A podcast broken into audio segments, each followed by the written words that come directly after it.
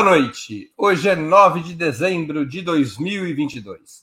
Está no ar a quinquagésima edição do programa Outubro, que estreou em 15 de agosto de 2022. Infelizmente, a data de hoje, na qual celebramos a edição de número 50 do programa Outubro, também é a data que entrará para a história esportiva como o dia em que o Brasil foi desclassificado nas quartas de final pela segunda Copa do Mundo consecutiva. Para aliviar um pouco a nossa dor, a Argentina acabou de se classificar para as semifinais, derrotando a Holanda na disputa de pênaltis.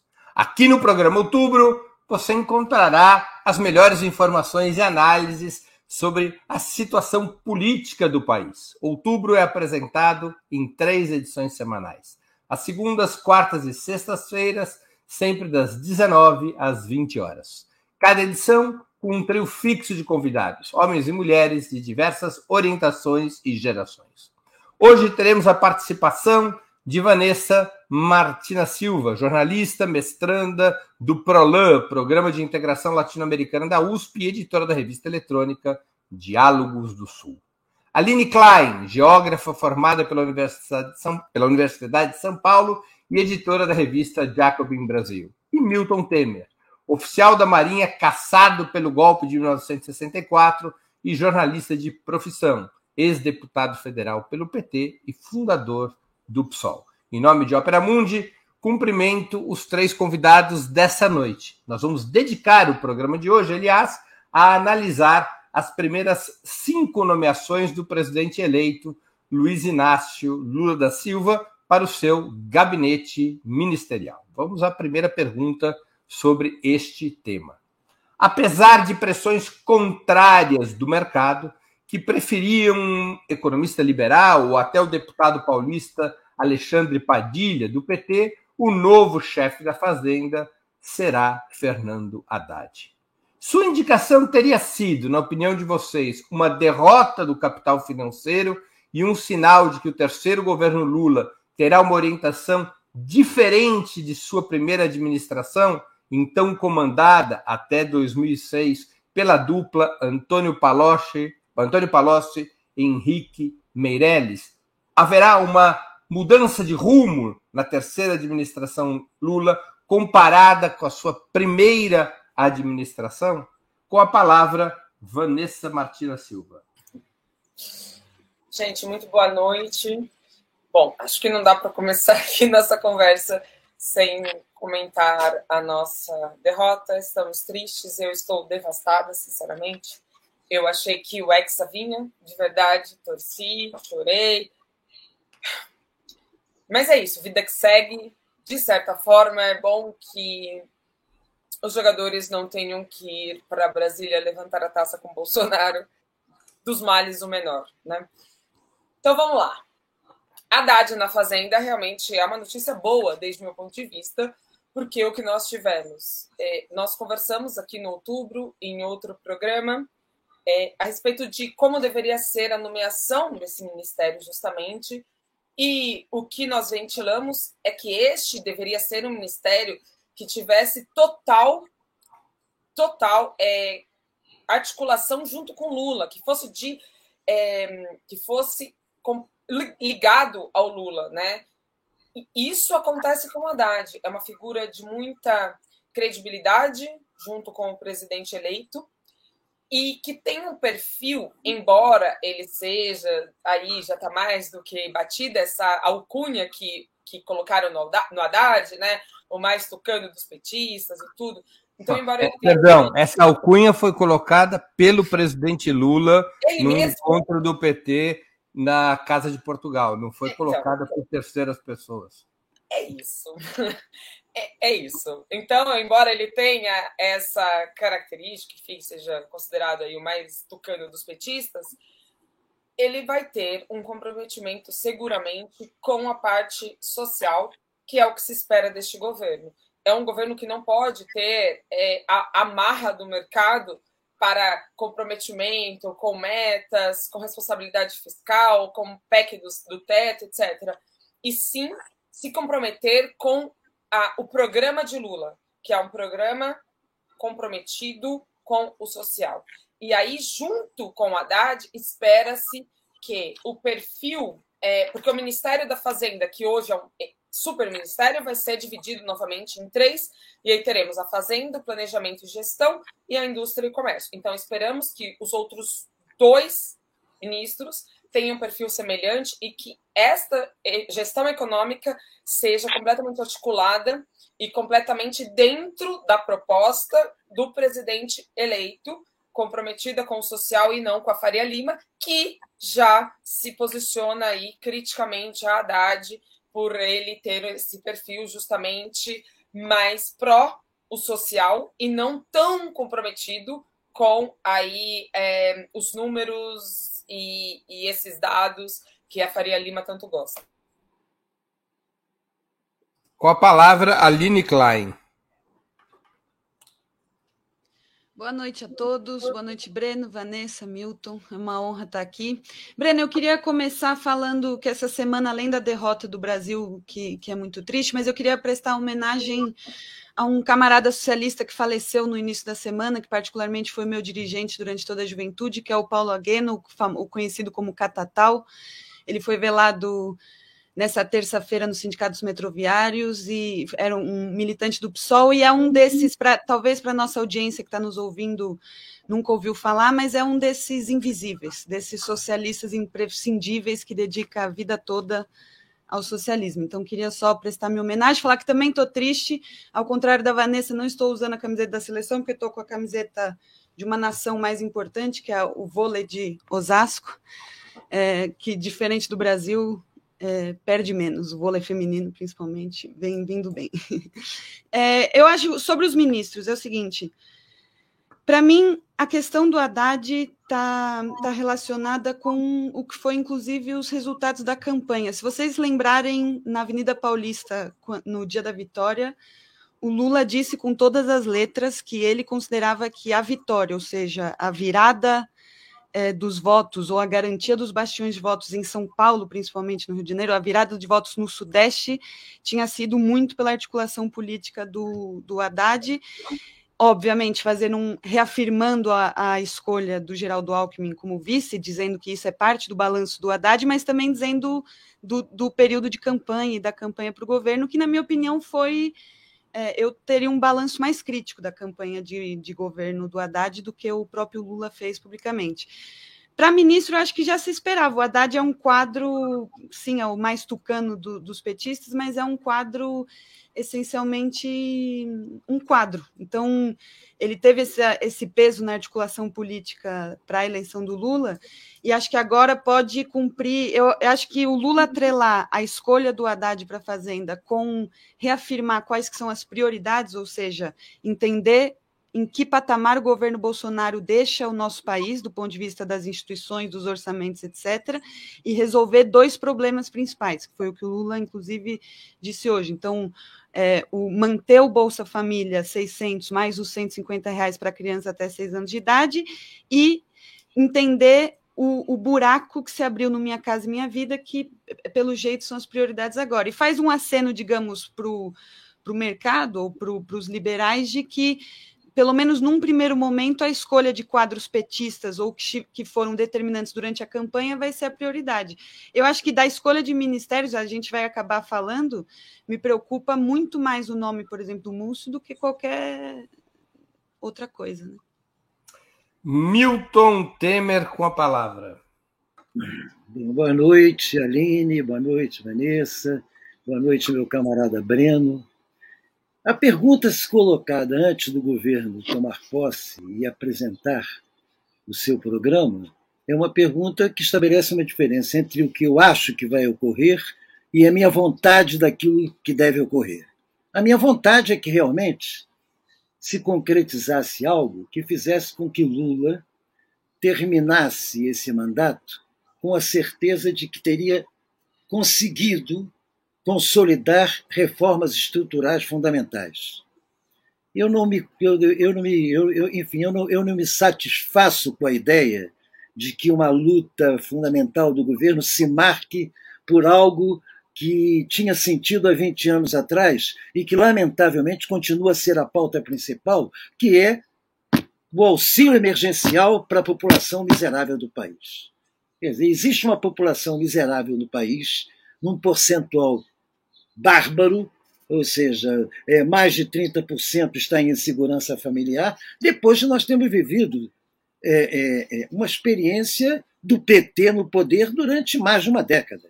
Isso é algo que tem que ser analisado, autocriticado, e isso eu vi muito bem expressado ontem numa entrevista que Breno fez com Gilberto Carvalho. Gilberto Carvalho, que eu olho muito mais assim como um, um, um um sacerdote da teologia da libertação, com aquilo que tem de progressista, do que propriamente como um revolucionário eh, socialista, mostrou claramente a sequência de equívocos que tem a ver com o quadro que nós estamos enfrentando hoje. Eu, particularmente, não sou um entusiasta de Haddad. Não é porque o Lula, quando o Lula diz que ele é o mais tucano dos petistas, isso não é pouca coisa. Não é só ele, não. Já vi Jacques Wagner dizendo que o grande erro do PT foi não fazer uma aliança com o PSDB, não se fundir com o PSDB em página amarela da Veja. O que me preocupa é que o, o, o, o Haddad, professor na Universidade Pública de São Paulo, na USP, abre mão, se licencia, para ir trabalhar no SPER, que é uma empresa privada formadora de quadros do grande capital, dirigida pelo Marcos Coimbra. Então isso me preocupa. Me preocupa porque o Haddad de hoje não é o Haddad de 20 anos atrás. A evolução do Haddad tem muito a ver com involução do ponto de vista ideológico. Ele é algo que. Eu não acho que o dito mercado, o famigerado mercado, manipulado mercado, o criminoso mercado, tem algum problema maior com o Haddad. Eu acho que tem mais problema que fosse com o Beluso, para vocês terem ideia, que nunca foi sequer do PT mas que tem uma concepção desenvolvimentista, tem uma concepção antineoliberal bastante mais consistente nos debates em que eu vi ele participar, inclusive dentro do saudoso PT. Eu espero que prevaleça um Lula que queira se confrontar. Embora, como a Aline lembra bem, quem coloca Zé Múcio no Ministério da Defesa é, não está muito preocupado, não está muito voltado a um confronto, até porque o contexto de confronto é muito menos favorável do que o era em 2002, quando sim deveria ter se dado e havia condições concretas para se dar, com possibilidades reais de avançar. Então, eu acho que o Lula pode até querer, mas a conjuntura e a forma como ele conduziu a campanha e como está construindo o governo, tendo, um, enfim, Raul, como é o, o Rui Costa, é, na Casa Civil. É, enfim, eu, eu, o avanço que eu vi aí foi a indicação do novo chanceler. Esse é o avanço. Os demais, eu, eu fico na expectativa, torcendo para que haja uma, uma linha diferente, mas com muito pouca esperança de que ela possa se concretizar no sentido de transformações estruturais profundas. Muito bem, vamos à segunda questão, que diz exatamente respeito ao Ministério da Defesa. O indicado para o Ministério da Defesa foi José Múcio Monteiro, um civil de origem e trajetória conservadoras. Como já era esperado, aliás, o nome de José Múcio vinha sendo veiculado ao longo dos últimos dez dias.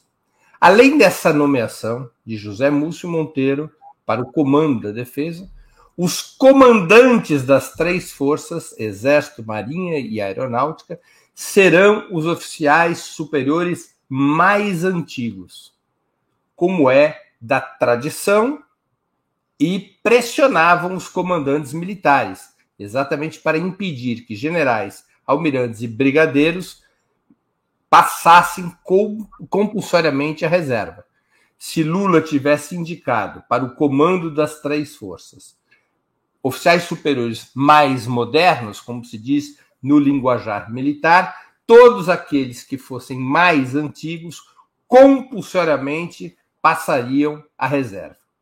Como vocês analisam esse arranjo na defesa? Com a palavra, Aline Klein.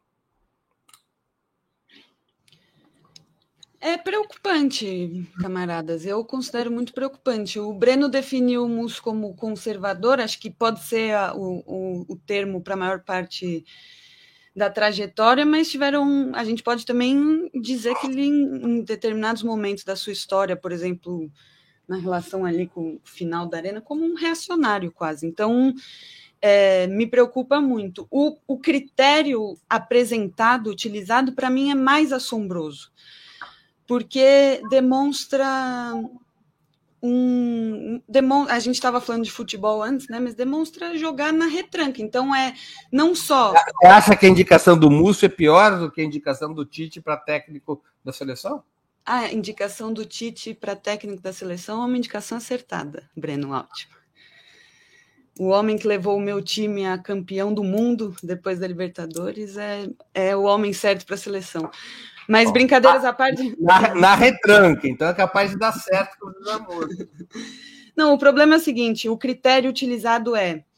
Conversei com, com, o Santo Cru, com o Cruz e o Santos Cruz disse que, que, que é um bom nome, é equilibrado. É, a, as indicações, as após. Eu me lembro que eu participei aqui de um, de um outubro e a gente falou sobre o que, que tinha que se fazer para pacificar o Brasil. E uma das coisas que eu acho que precisa se para se resolver é não anistiar o que não dá não precisa ser anistiado, o que não está para ser anistiado. Essa relação de fazer indicações logo dos cinco primeiros ministros, já indicar um, é, um da, da qual que seja assim dito do, do dia um, não podemos confiar. A classe trabalhadora não pode confiar nesse ministro. É um ministro que, que, que eu diria que joga no campo adversário é, os militares apresentaram é, centenas e centenas de, de, em centenas de oportunidades, apresentaram uma fraqueza na, no discurso antigolpista. Né? O, a gente ficou quatro anos com uma retórica golpista, um vocabulário fascista, sem que nenhum militar ou corpo militar é, enfrentasse esse discurso assim de maneira é, enfim, institucionalmente é, mais sadia, que nem é uma esperança, mas que fique claro que não, não dá para confiar. Eu acho que é um problema do tipo de aceno que você faz desde o início do governo e que aposta não só numa anistia ampla e restrita de todos os criminosos que, que, que deram o último golpe, como eu acho que no, coloca o governo também numa posição enfraquecida antes de tomar posse, assim, é, é, é um aceno, é uma você está cedendo onde não necessariamente precisaria ceder, está colocando inimigos num terreno que a gente já tem uma frente amplíssima, já fizemos concessões absurdas para eleger esse governo, e, e, era a tarefa colocada e era a tarefa correta, historicamente correta. É, agora eu acho que era hora de, de um pouquinho para o ataque no sentido de repensar o modelo de governo que se vai ter para esse país. Eu não sei como é que é a combinação é, nos termos de, de justiça da, da, situação que se encontra hoje, a, a lutas, a, o ativismo social, a luta dos trabalhadores no país, a, as leis que impedem a mobilização, como é que vai ser essa combinação com o Flávio Dino? Eu fico preocupada. Com a palavra, Milton Temer. O, o, Breno, você é um conhecedor de política internacional, um estudioso e principalmente dos fenômenos na América Latina. Nós tivemos um exemplo aqui do lado, na Colômbia, eleição de um. Milton, Milton, o que eu conheço mesmo é de futebol. Não, Breno, não começa, não tira o seu da reta, não. Para cima de mim, não, porque não convence. Você conhece muito a América Latina, conhece porque é um estudioso, não conhece a América, você conhece relações internacionais muito bem, porque você tem conhecimento teórico, você tem estudo, você, enfim, acompanha. Você sabe perfeitamente que o que aconteceu na Colômbia foi marcante. O Petro, presidente eleito, ex-guerrilheiro, ou seja, com aquele estigma que as classes dominantes não conseguem entubar, ex-guerrilheiro, haja vista o que foi feito em cima da Dilma, assume a presidência da República num país muito mais conflagrado que o Brasil, porque é um país que está em convulsão permanente depois de um período de luta armada de quase cinco décadas. Assume com uma aliança do narcotráfico com o grande capital, com os paramilitares, que as bases norte-americanas instaladas no país e não hesita. Assume modificando todo o alto comando das Forças Armadas colombianas. Foi para ofensiva. E não aconteceu nada. Vou dizer mais. Dentro das Forças Armadas, a melhor coisa que pode. Primeiro, vamos acabar com essa história de que é, as Forças Armadas são um ente que a gente não pode permitir que se partidarize. Não existe, eu digo isso na condição de ex-oficial de Marinha da Ativa, não existe nada mais partidarizado do que Praça d'Armas de oficiais. Praça d'Armas é aquele lugar em que os oficiais se reúnem na hora das refeições e na hora ali do descanso. Nada mais partidarizado. E os oficiais são cidadãos que têm famílias, que votam. Se votam, são cidadãos com direito à opinião política. Então, dizer que militar não tem opinião política é uma baboseira. Você, com Forças Armadas, não tenta operar para que elas sejam entidade do Estado acima das classes. Não existe. Forças Armadas é um instrumento permanentemente em disputa política. Você disputa politicamente as Forças Armadas. E você exerce comando sobre as Forças Armadas. Nesse sentido, no, no quadro que nós vivemos, não é que há que se vá para o confronto, mas não afronta os militares afastar o pessoal da cúpula, não, pelo contrário. Isso faz ter festa, faz ter festa na casinha, porque quantos mais você afastar em cima, mais você abre vagas para coronéis se transformarem em generais. Agora, o que eu acho que deveria ter havido Antes, durante a campanha, há algum tempo, até porque nós já ocupamos o Ministério da Defesa várias vezes, era que Lula tivesse na mão dele um levantamento das posições políticas dos oficiais de alto, de alto coturno.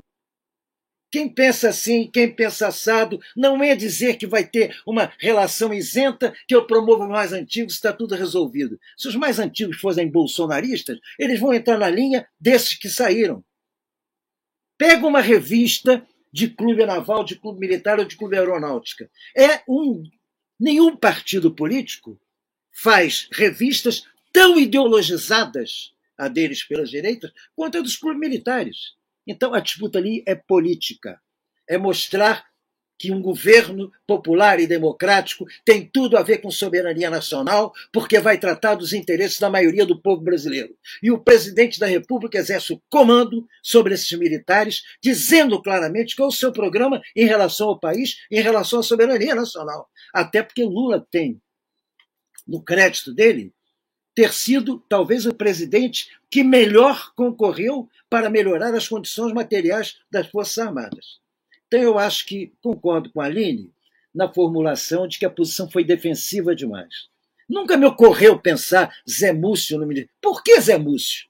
Que é amigo dos generais, ele tem. Ele nunca viu Zé Múcio em relações internacionais.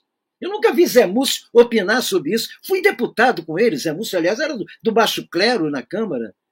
Por que Zé Múcio para ministro da Defesa? Ah, não, porque ele é moderado e vai ser visto como alguém que vai impedir que o Lula vá para a esquerda. Só pode ser essa leitura. E eu sou contra essa leitura, acho que não é positiva, não é um bom sinal inicial. Com a palavra, Vanessa Martina Silva. Bom, na minha visão pessoal, eu tendo a concordar com os nobres colegas, o nobre colega, a nobre colega, que consideram um erro a escolha. Bom, primeiro, me parece uma decisão, né, uma resolução a lá Peru, a lá Castilho. O Castilho decidiu no Peru não confrontar os militares. Ele decidiu justamente fazer isso, fazer articulação, compor e tentar agradar, inclusive, os militares. E o Múcio, ele me parece também um, uma persona, uma figura que vai contra é, atos como a Comissão da Verdade, que a Dilma instituiu, que foi muito rechaçada dentro dos quartéis, é, que vai contra justamente um processo necessário, urgente, que é este de você confrontar um, um passado onde as Forças Armadas justamente atuaram contra o povo brasileiro num processo vil, né, de uh, perseguição à oposição, a qualquer que fosse a oposição. Mas essa é a minha visão muito pessoal. Não me parece, no entanto, que Lula possa ser comparado a Castilho. Castilho, para mim, apesar de não, não vamos discutir o Peru, mas apesar de, na minha visão também, pessoal, é, ele ser uma figura mais inábil do que maldosa, então me parece mais que ele tomou o golpe do que tentou dar o golpe. Então, Castilho é inábil politicamente, uma pessoa, uma figura que sequer sabia o que estava fazendo ou que foi forçada a fazer o que fez. Lula não é essa figura. Então, eu acho que dentro do contexto atual, se ele fez essa escolha, deve ter um porquê. E esse porquê talvez nos fuja agora o nosso entendimento. E nós estamos num cenário muito diferente da Colômbia, que o nobre Milton Temer citou. A Desculpa, Colômbia... Vanessa, qual poderia ser esse porquê, digamos, que não está público? Porque, Breno, é, eu vou falar da Colômbia não, e aí. Qual eu... poderia ser esse porquê? Por... Não, sim, eu vou falar da Colômbia e aí vou falar o porquê. A Colômbia, que o Milton Temer citou, em que o Petro é, confrontou as Forças Armadas vinha num cenário muito diferente do Brasil. Por quê? Porque lá nós tivemos o estalido social, onde o povo foi para as ruas para derrubar o governo é, do Ivan. Ivan. Ivan. Ivan Duque. Ivan Duque, obrigada. Foi, foi para as ruas para derrubar aquele governo, foi contra o governo. E o processo foi, enfim, foi todo um processo muito longo, muito duro, mas do que chega ao poder com um processo ascendente de massas, que não é o que nós vemos no Brasil. E aí eu vou responder a pergunta segunda do Breno. No Brasil, o que nós temos nas ruas não é a esquerda. E eu vou repetir isso. A esquerda não toma as ruas desde 2013. O que nós fizemos fomos, foram atos é, que eram responsivos a golpe da Dilma, alguma questão, tipo, ah, é, corte no, no na, na, educação. Agora, a esquerda não está nas ruas no Brasil. E quem está nas ruas é um processo golpista que quer que as Forças Armadas tomem o poder. Então, como nós temos muita é, articulação por parte do Bolsonaro, que não está enfraquecido, ao contrário, a resposta do, do, Lula ao colocar o Múcio, que é um articulador político, inclusive já ocupou esse papel no Ministério do Lula, parece ser a resposta para uma situação política específica do Brasil, que não pode ser comparada aí nem ao Peru, que foi a tentativa que eu fiz, nem à Colômbia, mas uma situação específica. E espero que depois de algum tempo ele reverta esse processo e consiga avançar dentro do Ministério da Defesa. Muito bem. Vamos agora a mais uma pergunta. O novo chanceler já ocupou esse posto antes, por dois anos, no governo Dilma Rousseff. Seu nome é Mauro Vieira, um embaixador de carreira, a quem há críticas por suas relações com o próprio bolsonarismo. Entre seus apadrinhados estaria Ernesto Araújo, o primeiro-ministro de Relações Internacionais de Bolsonaro. Por razões não ideológicas, mas por razões de carreira no Itamaraty. Mauro Vieira não é identificado claramente, eh, ao menos nas avaliações que estão sendo publicadas pela imprensa brasileira, ele não é identificado, ao contrário do que ocorreu com Celso Amorim, com um projeto de relações internacionais vinculado aos grandes objetivos de esquerda que foram traçados pelo próprio Celso Amorim no primeiro mandato de Luiz Inácio Lula da Silva, entre 2003 e 2010. Como vocês interpretam essa recondução de Mauro Vieira à chancelaria? Milton com a palavra. Bom, Breno, você está querendo que o único espaço que eu realmente queria defender não possa fazê-lo de maneira clara. Eu acho que é impossível ser pior do que foi o exercício do Ministério das Relações Exteriores sob Bolsonaro. Vai depender muito do Lula. O chanceler não é dono da política externa. O dono da política externa é o presidente da República.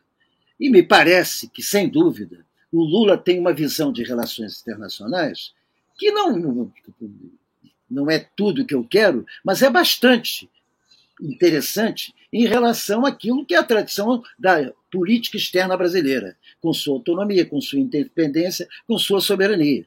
Se ele reproduzir o que fez no primeiro mandato, está de muito bom tamanho, diante da tragédia em que nós nos vemos mergulhados durante o período Bolsonaro. E eu te confesso que nessa área, sair daquilo que foi feito em relações internacionais com Bolsonaro, principalmente colocar a embaixada em Tel Aviv e não há um movimento de Bolsonaro que você não sinta que é algo que isole o Brasil, colocando junto do que há de pior no campo da geopolítica global. Então, é, é, me parece que vai depender do que Lula pretende. Se Lula coloca um chanceler, não é para dizer faz o que você quiser. Você está aí para fazer esta política.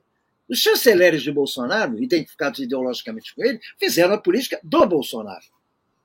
Bolsonaro é aquilo. Agora, o Lula não é aquilo. O fato dele ter na carreira, enfim, Ernesto Araújo. Porque esse Ernesto Araújo é é não pode servir de referência para nada. Entendeu? Então, objetivamente, eu entendo que eu prefiro ser tolerante nessa fase para poder ser severo naquelas que eu considero fundamental. Forças Armadas, economia, planejamento, isso para mim é fundamental, porque o, pro, é, é, é, o projeto de soberania nacional, democratização das Forças Armadas, democratização do processo social brasileiro e uma luta contra a desigualdade crescente através de reformas estruturais vai ser mais importante do que qualquer coisa que se possa tentar bloquear em relações externas. Qualquer coisa que se faça em relações externas será melhor do que o que a gente tinha antes. Com a palavra, Vanessa Martina Silva. Não, eu concordo com o Milton totalmente. Eu acho que assim, o, o Mauro Vieira que inclusive estava embaixador na Croácia. Talvez isso seja uma mensagem. Que mensagem, né? Que mensagem horrível. Bom, mas não eu é acho que. Croácia do futebol, não. A mensagem horrível é pela Croácia, Croácia de ideologia hegemônica, que também é muito complicada. Não, é muito complicado.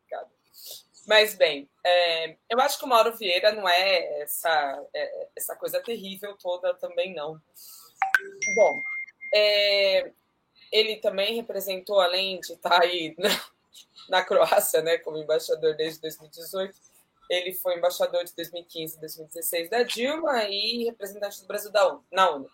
Ele é um nome que o Celso Amorim aprovou e considerado aí dentro do grupo do, do Amorim é, dentro da, da política do, do Amorim.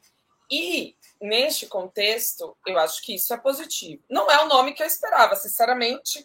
Eu, eu não tinha cotado também aqui dentro dos nomes que estavam sendo ventilados, não tinha este nome como um dos possíveis.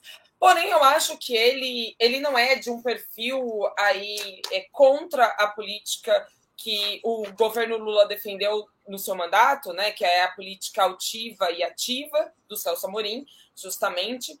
Eu acho que a, a, a missão do Ministério das Relações Exteriores desta vez é muito, muito, muito grande, que é reconstruir e reconduzir o Brasil na, aí diante dos cenários mundiais muito, muito, muito desafiadores.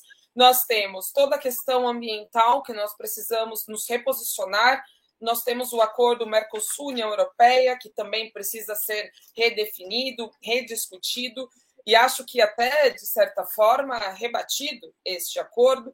Nós temos aí toda a, a discussão sobre integração latino-americana que precisa ser retomada, e não considero o, o, o Mauro Vieira um perfil ruim. Ele é um diplomata de carreira e considero também que ele vai fazer essas articulações necessárias inclusive com relação ao BRICS, porque nós temos agora, é, enfim, toda, toda a questão em torno da Rússia, e, por outro lado, uma situação em que vários países, apesar é, da disputa hegemônica em torno aí Ásia e Ocidente, com os Estados Unidos comandando, nós temos uma, um, um, cenário em que vários países querem entrar no BRICS, né? Argentina, por exemplo, Irã, etc. Muitos países querendo integrar essa, esse grupo, sem contar toda a, re, a rearticulação do Mercosul. Então, são desafios muito grandes e acho que ele vai conduzir isso junto com o Itamaraty, Itamaraty, que fez um trabalho exímio, incrível, sensacional, de confronto, é, de contraposição ao governo Bolsonaro, uma trincheira verdadeira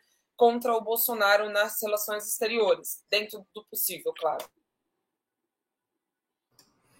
Com a palavra, Aline Klein. Olha, minha opinião é o seguinte: política externa até agora é o que a gente tem de mais sólido e de positivo, digamos, é, o que a gente pode estar mais tranquilo nesse período de transição.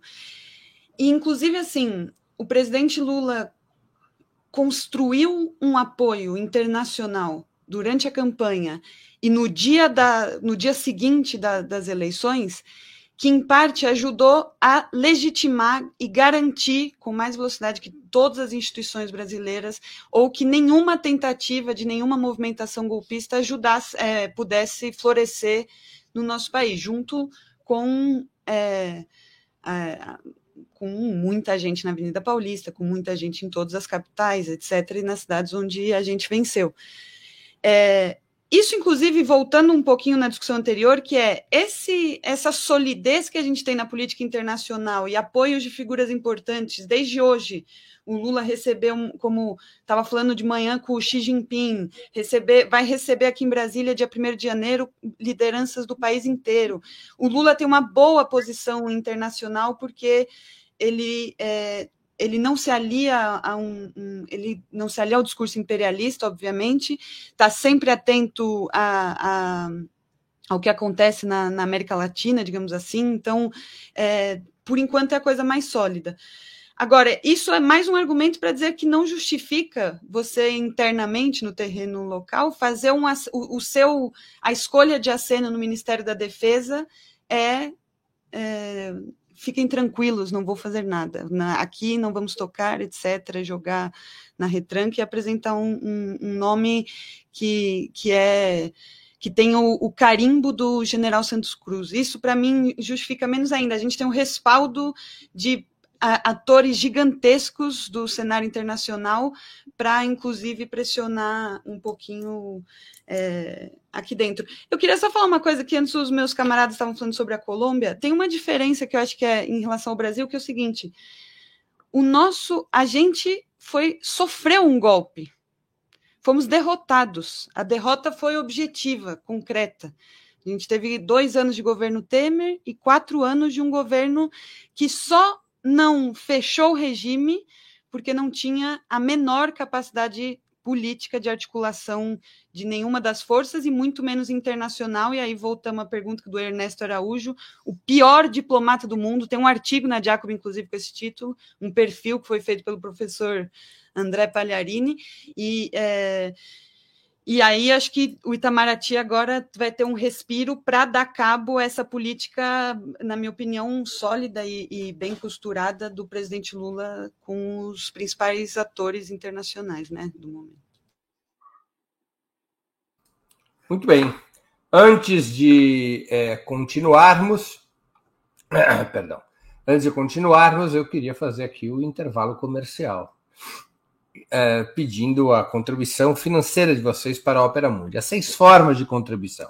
A primeira é a assinatura solidária em nosso site, operamundi.com.br barra apoio. A segunda é se tornando membro pagante em nosso canal no YouTube. Basta clicar em Seja Membro e escolher um valor no nosso cardápio de opções. A terceira e a quarta contribuindo agora mesmo com Super Chat ou Super Sticker. A quinta é através da ferramenta Valeu, valeu demais quando assistirem aos nossos programas gravados. E a sexta é através do Pix. Nossa chave no Pix é apoia.operamundi.com.br. Vou repetir nossa chave no Pix: apoia.operamundi.com.br.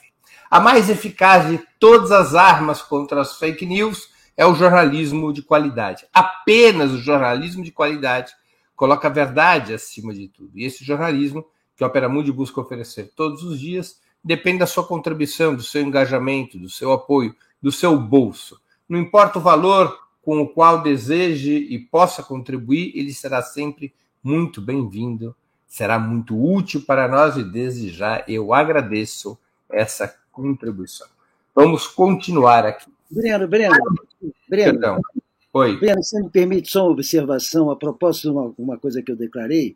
Um dos nossos espectadores, eu não gravei o nome, fez uma observação a respeito da Croácia, dizendo é preciso ter atenção porque o líder da, da, da, da Iugoslávia, Tito, era croata e foi ele o responsável pela resistência contra o nazismo, e não só pela luta contra o nazismo, mas por transformar a luta pela independência nacional em luta em revolução socialista. Eu quero lembrar ao companheiro que o Tito era croata, a Croácia foi a única das, das regiões da Iugoslávia que recebeu as tropas hitleristas de braços abertos. E se é verdade que Tito era croata, foi se transferindo para a região da Sérvia e com a cidadania sérvia que ele fez o exército revolucionário que expulsou não só os nazistas, como boa parte dos croatas que com eles eram cúmplices na opressão do povo iugoslavo. Só para deixar esse registro. Temos pelo menos dois grandes croatas, Tito e Modric, que hoje foi o nome do jogo. É? Pelo menos dois grandes croatas a gente conhece. Para o Ministério da Justiça e Segurança Pública, que foram mantidas essas duas áreas numa só estrutura, o escolhido foi o senador Flávio Dino, do PSB do Maranhão. Senador Flávio Dino, do PSB do Maranhão. Não tendo apoiado a Lava Jato no seu início e tendo sido um dos articuladores da lei da ficha limpa, Dino é tido como um aliado muito próximo do PT e de Lula. Essa indicação seria um sinal de que o presidente eleito estaria disposto a resgatar o chamado republicanismo petista dos primeiros mandatos, bastante criticado por vários analistas e protagonistas, ou tenderia a ser outra abordagem sobre o sistema de justiça na nova administração? Com a palavra, Vanessa Martina Silva. Uau, eu faço eu faço uma leitura completamente diferente do Dino. O Dino, para mim, foi uma pessoa que, desde o primeiro momento, denunciou o golpe contra Dilma Rousseff, denunciou a prisão arbitrária do presidente. Só, me perdi, só uma coisinha, Vanessa. Não, não, não foi uma leitura. Eu sei, eu sei. Eu sei. Ele realmente apoiou a Lava Jato no seu início e ele realmente foi, junto com José Eduardo Martins Cardoso, um dos articuladores da lei da ficha limpa. Sim. Isso não é mérito nem demérito, é só um fato. Sim, ok. Mas é isso, tipo, é, ainda que ele tenha feito isso, em seu momento, ele foi uma das figuras chaves aí na, na denúncia contra o golpe e na denúncia contra a prisão de Lula. Depois se tornou também uma das vozes, vozes ativas contra o que se tornou a Lava Jato. Porque, veja, muita gente de esquerda apoiou a Lava Jato é, no começo porque parecia algo, e toda. Bom, isso é outro programa, né? Toda a discussão em torno da questão da, da corrupção e a esquerda e como a esquerda se posiciona nesse tema, mas é algo que mobiliza, que, que, que gera comoção o, o combate à corrupção, e a Lava Jato, em seu momento, no começo, ela gerou uma comoção dentro da própria esquerda. Então, é, enfim, não sei exatamente neste momento como que o Dino se, se posicionava, mas o que importa, desde o meu ponto de vista, é como ele se posicionou depois, quando esse tema da Lava Jato se tornou um tema candente no Brasil e que a Lava Jato foi utilizada como um instrumento para é, consolidar um golpe de Estado, e aí com, com articulações junto com os Estados Unidos, o que está mais do que provado.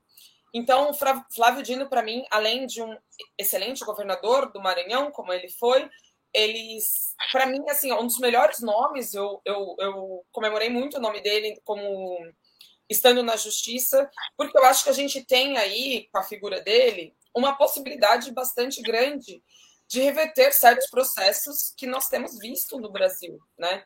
Inclusive essa perseguição que, que tem sido feita à esquerda, né? O lawfare, como a gente conhece, é, está acontecendo na América Latina. E outra coisa que ele vai ter oportunidade de fazer, e vamos ver se essa perspectiva e essa é, é, enfim, se essa perspectiva se consolida, é a questão que ele também vai ser é, ministro da Segurança Pública. Então, temos aí todo uma, um arcabouço de temas é, que precisam ser debatidos pelo viés da esquerda e acho que ele terá competência, assim, ele tem capacidade, tem competência, tem know-how para fazer e precisamos saber e ver se ele realmente vai fazer, porque nós precisamos fazer uma discussão profunda sobre o tema da segurança pública no Brasil. Precisamos de uma discussão antirracista na segurança pública. Precisamos de uma reversão do extermínio e genocídio da população negra que vem sendo é, consolidado no Brasil há anos, inclusive em governos petistas. Espero que Dino esteja à altura do momento histórico, que esteja à altura do que este cargo vai demandar dele. E eu acho que ele tem a capacidade de responder a essa demanda e de corresponder às nossas expectativas. Agora, se ele fará é outro tema, mas eu saúdo e acho muito positiva a indicação dele, uma das melhores, inclusive. Com a palavra, Aline Klein. Eu acho que da lista de hoje é, também foi um, um, nome. O que, que eu acho que o papel da. Como chega né, o Flávio Dino na localização? Então, é, eu acho que ele teve um papel importante na resistência ao governo Bolsonaro, sendo um, um governador de esquerda que se posicionava de maneira muito categórica é, em relação às políticas sanitárias para a pandemia ou às políticas sociais, fez uma, um, uma atuação forte durante a discussão do, do auxílio emergencial, é, e acho que um ponto de apoio numa região importante do país ao que viria a ser a nossa vitória, assim. Então, a vitória do PT já era um nome que se imaginava, digamos assim, não era um.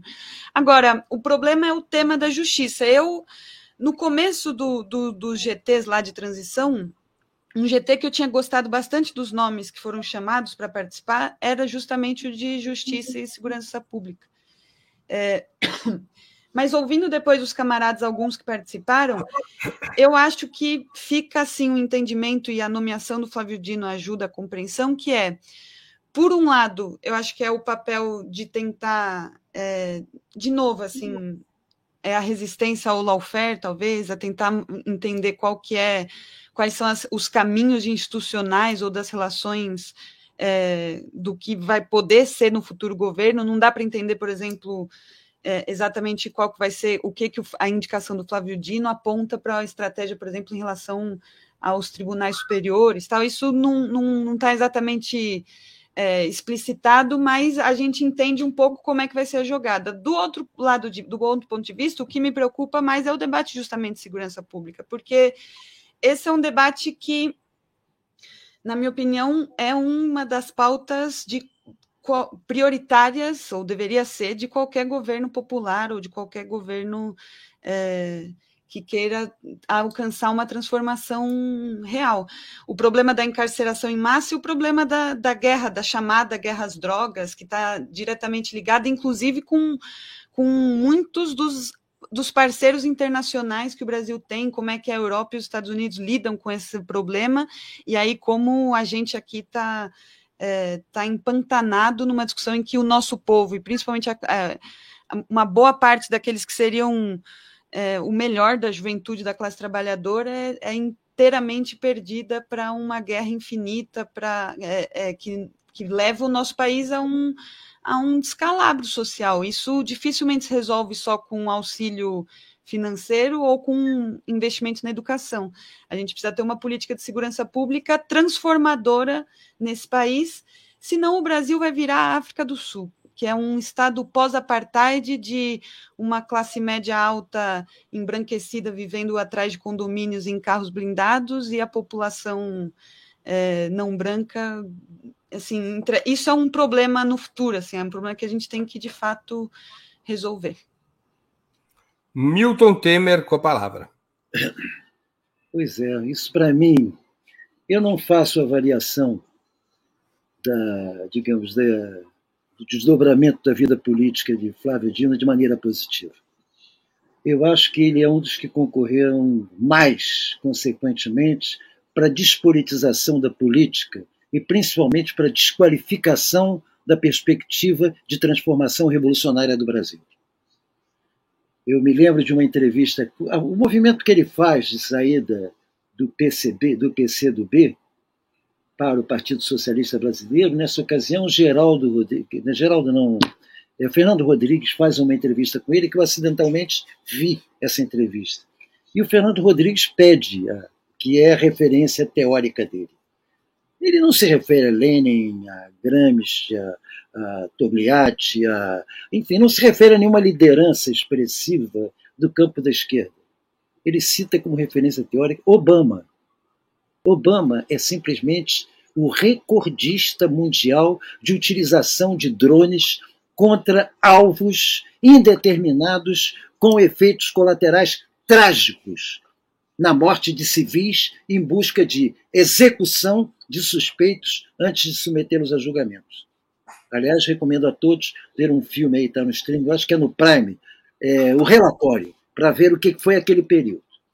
Agora, Flávio Dino, me parece, no Ministério da Justiça, ele pode exercer um papel republicano, sem dúvida, muito melhor do que o ministro. É tal coisa, a comparação com o governo Bolsonaro é, é tão estapafúrdio que foi feito antes, que qualquer coisa que vem vai ser melhor, eu não tenho dúvida. Agora, eu quero saber melhor em relação a quê? Em relação ao passado ou ao Brasil que eu quero?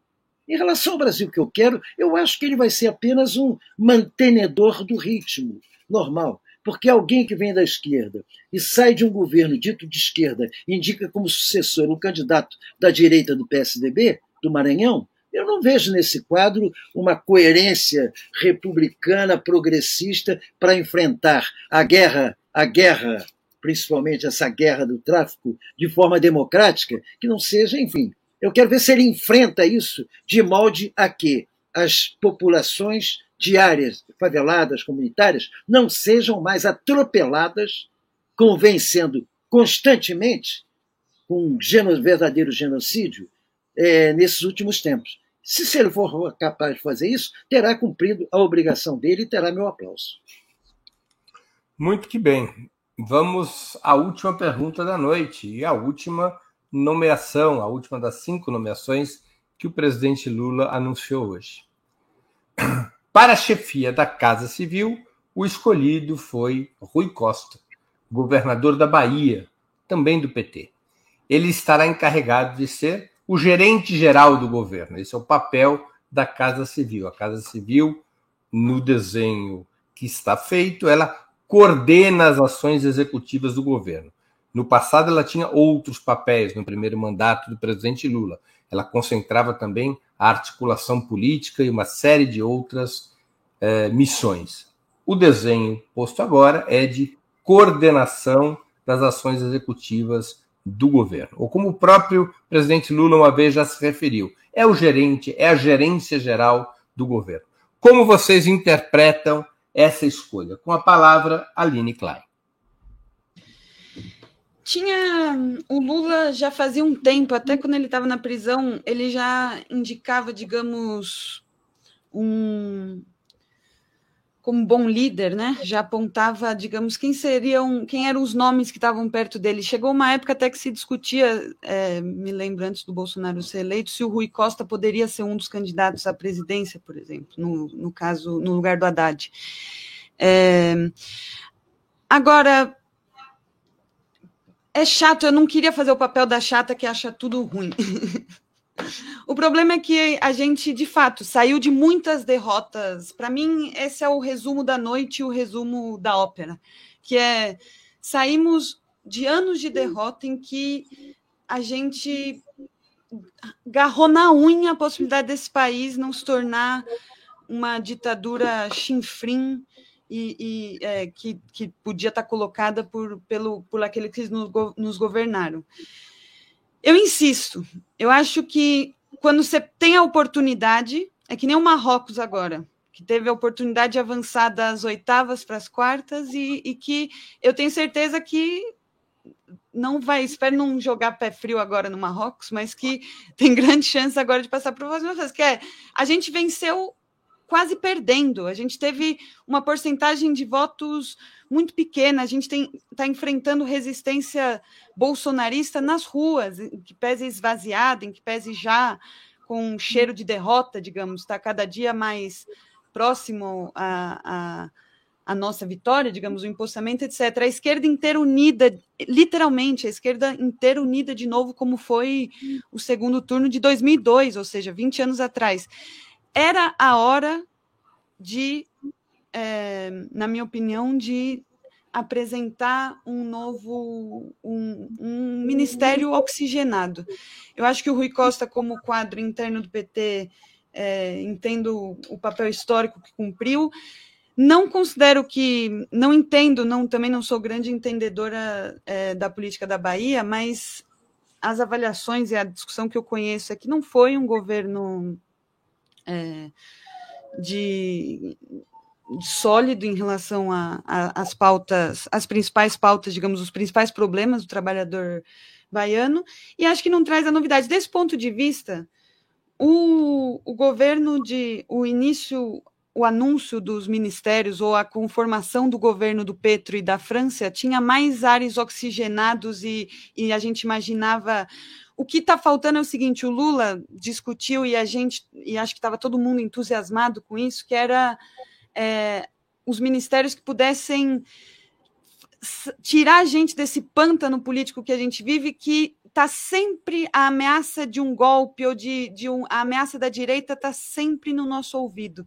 Eu acho que era hora de empurrar para mais longe a ameaça, fazer o país voltar a uma lógica de, de produção, de organização dos trabalhadores, da juventude, em torno de, de programas sociais, de programas de educação, de programas de criação de emprego, rediscutir salário mínimo. E essas nomeações, esse o, o Rui Costa na, na Casa Civil é, de novo, joga com, com elementos já conhecidos da, da, da, política brasileira, que, que agradam setores, digamos, é, mais moderados do, do liberalismo brasileiro. É, sem querer ser a chata, né? Milton Temer com a palavra. Aline, você não está querendo ser chata, não. Você está envolvida numa realidade muito chata você está fazendo uma análise concreta da situação concreta. É real isso. Nós estamos num, numa pasmaceira de, é, é, é, como se diz, de, de administração de perdas. Nós não estamos fazendo uma. Não, não estamos nos vendo diante de uma perspectiva. Ô, Milton, mais ou menos que nem o Corinthians ganhou o tal título mundial que ela falou. Jogava assim, na retranca e ganhou. Como é que é? Como é que é? Repete que eu não ouvi bem. O Corinthians, time para o qual essa a Aline torce, ganhou o campeonato mundial desse jeito, jogando na retranca e sem graça. Por isso que eu nunca torci para esse time, entendeu? Não caia no conto, isso aí é, é, a voz do demônio, Milton. Não Exatamente. Não, mas deixa eu colocar concretamente. O, Breno, eu não vou pedir tua opinião, mas Rui Costa, Rui Costa fez um governo conservador na Bahia as relações dele, inclusive, a utilização da Polícia Militar contra greves, a forma como ele se relacionou até com as greves da Polícia Militar, eu, eu, eu não tenho entusiasmo. E, e, e, acho que a Casa Civil já foi ocupada por gente com muito mais energia e com muito mais projeto e perspectiva de governo em avanço do que por esse cavalheiro. E me parece que é o cara da acomodação em que ele, aquele capataz que o Lula bota para fazer o que ele mandar fazer não vai ser alguém que vai trazer um reforço ao Lula, ele vai ser um ajudante de ordens do Lula. Ele não tem nem peso político dentro do PT. Ele é um homem da Bahia secundário. Ele é uma cria de um sucessor que Jacques Wagner colocou lá e não tem luz própria. Ele é uma dependente disso. Então, no meu modo de ver, eu também não quero bancar o chato, mas eu, para não me alongar muito, não espero nada de especial desse cavalheiro, porque Casa Civil, no fim das contas, termina sendo, quando não há luz própria desse componente, apenas um secretário de assuntos pessoais do presidente da República. É isso que ele vai ser. Vanessa Martina Silva com a palavra. Bom, se acaso ele cumprir este papel que o Milton está dizendo que ele vai cumprir, será ótimo. O que a gente precisa é que pessoas que estejam no ministério cumpram as ordens do presidente da República, porque nós elegemos um presidente da República e não pessoas que queiram fazer aí é, políticas a seu bel prazer. Bom, o papel do Rui Costa é, vai ser um papel de articulação com governadores, municípios, né? Então, estados e municípios nesse sentido, eu acho menos impactante o nome dele.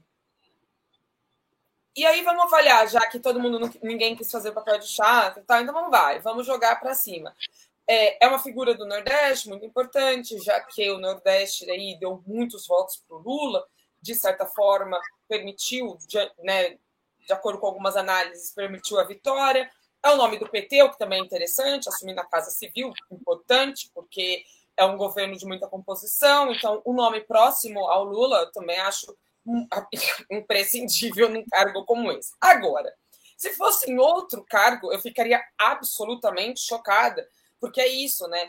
É, a gestão dele na Bahia não é uma gestão que a gente possa dizer que foi exitosa, ao contrário. É, a segurança pública na Bahia é absolutamente lamentável. Os dados são incríveis, incríveis, inacreditáveis. Incríveis no sentido de inacreditáveis, péssimos, ruins, horríveis, entendeu? A quantidade de mortes violentas no estado aumentou aí nos anos, nos últimos anos. E a Bahia é um laboratório de uso de reconhecimento facial. E o reconhecimento facial é uma, é uma tecnologia, um instrumento para, é, enfim, combater o crime, que também sabemos que é absurdamente, absolutamente racista, porque confunde pessoas negras, faz aí, não tem capacidade, não tem competência essa tecnologia para reconhecer e distinguir pessoas negras. No fim das contas, 97% das vítimas é, das mortes violentas na Bahia são negras, certo? Então, péssimo, não posso ter outra palavra para justificar. E também as notícias que me chegam da Bahia não são notícias positivas em termos de, nossa, temos um governo progressista. Ao contrário, é um governo longe disso. Então, espero que Rui Costa, sendo um petista, estando neste, nesta posição, faça o que Lula mande. Perfeito, se ele fizer isso já está ótimo. Mas espero que ele seja melhor articulador do que governador, finalmente. E, e ele tem esse perfil, né, de, de, ser um bom articulador. Ele é um nome é, que estava aí na alçada do Jacques Wagner, então Jacques Wagner o coloca basicamente nesta posição. Então, espero que ele seja capaz de fazer isso, e, e ojalá que eu seja. E, é, na, então, ele, tem o perfil realmente de articulação, que é o cargo para qual ele foi colocado articulação política espero que ele cumpra isso como com, com louvor. E que não repita o que fez na Bahia, por favor. Muito bem. Antes de encerrar o programa, uma última pergunta. Sem o Brasil na Copa, para quem que vocês vão torcer? Marrocos. Eu torço Marrocos e Argentina na final. Exatamente. Vai ser a Argentina. Não, não dá para torcer para dois times, só tem um ah, ganhador tá. na Copa. Não, não. Final Argentina-Marrocos, Argentina vence. É, é, tor... Não, Marrocos não. Eu, eu, sou Marrocos, desde criancinha. Eu tenho até é, dupla cidadania. Você, você, Aline, quer que ganhe o Marrocos a Copa? Não, não. Argentina. Eu quero que vá para o final Argentina e Marrocos. Quem você quer que ganhe a Copa? Argentina, Argentina. Vanessa, quem você quer que ganhe a Copa? Obviamente Marrocos. Agora, se Marrocos não passar, eu vou de Argentina, mas eu sou Marrocos desde criancinha, vou tirar minha cidadania, inclusive. Milton Temer, quem é a sua seleção sem o Brasil na Copa? A seleção que me fascina é a do Marrocos, muito embora o Marrocos como nação e como monarquia me horrorize em relação à República Sahauri, porque a seleção do Marrocos festejou a sua, o seu encaminhamento para as quartas de final, abrindo a bandeira não do Marrocos, mas da Palestina. E essa solidariedade internacional com a Palestina, hoje vivendo os momentos mais dramáticos e trágicos de uma ocupação estrangeira armada de terrorismo de Estado, é algo que me comove. Eu quero ver Marrocos na final. Não acho que ele tenha time para ganhar, mas fico tanto feliz com a Argentina como com a França na final. E vou dizer por quê para vocês.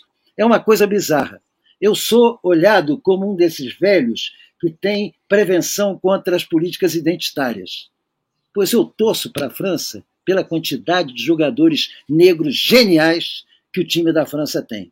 Eu sou um dos maiores é, fãs daquele meio-campo que não está jogando, Pogba e Kanté. E ainda vejo Mbappé e o Dembélé do outro lado. Então, o time da França me fascina porque ele é uma porrada dos colonizados na cara do Le Pen. O Le Pen não aceita a seleção francesa. Ele diz que não é a seleção da França, é a seleção da África. E os franceses se empolgam com aquele time. Então, tanto a França como a Argentina, pelo que representa politicamente hoje, no modo de ver na América Latina, nossos irmãos, e diante do ataque brutal contra a Cristina a Kirchner, eu quero ver um dos dois na final com o Marrocos.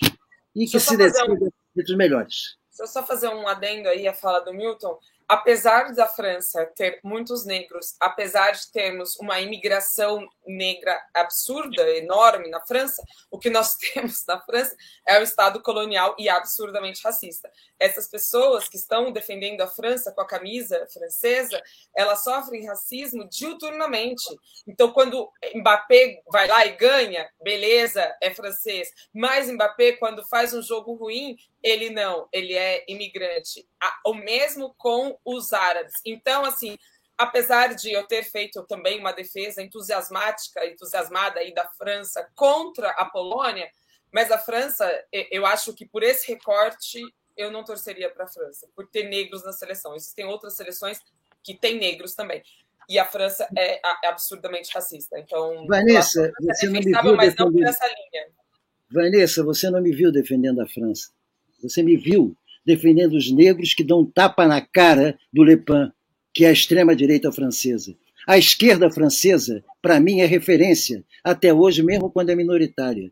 E grande parte daquilo que é a consciência formada, revolucionária, de todos os povos, nasceu fundamentalmente da Revolução Francesa, principalmente dos seus jacobinos. Então, independentemente do Estado colonialista, que a França foi, como os Estados Unidos é um Estado imperialista, eu tenho uma profunda admiração pelo lado revolucionário da história do povo francês. Perfeitamente. Com esse argumento, então, eu vou de Argentina com os peronistas. Chegamos ao final. Chegamos ao final de mais uma edição do programa Outubro. Eu conversei hoje com Vanessa Martina Silva, Aline Klein e Milton Temer. Temos novo encontro marcado com os nossos convidados às sextas-feiras, no próximo dia 16 de dezembro. Antes disso, voltaremos a nos ver nos programas outubro, de segunda, dia 12, e de quarta, dia 14. Agradeço aos convidados, às convidadas, é o convidado, e à audiência, especialmente aqueles e aquelas que contribuíram financeiramente com o site de Opera Mundi ou com o nosso canal no YouTube. Muito obrigado, boa noite e boa sorte. Viva o socialismo. Tchau, tchau. Avante pouco.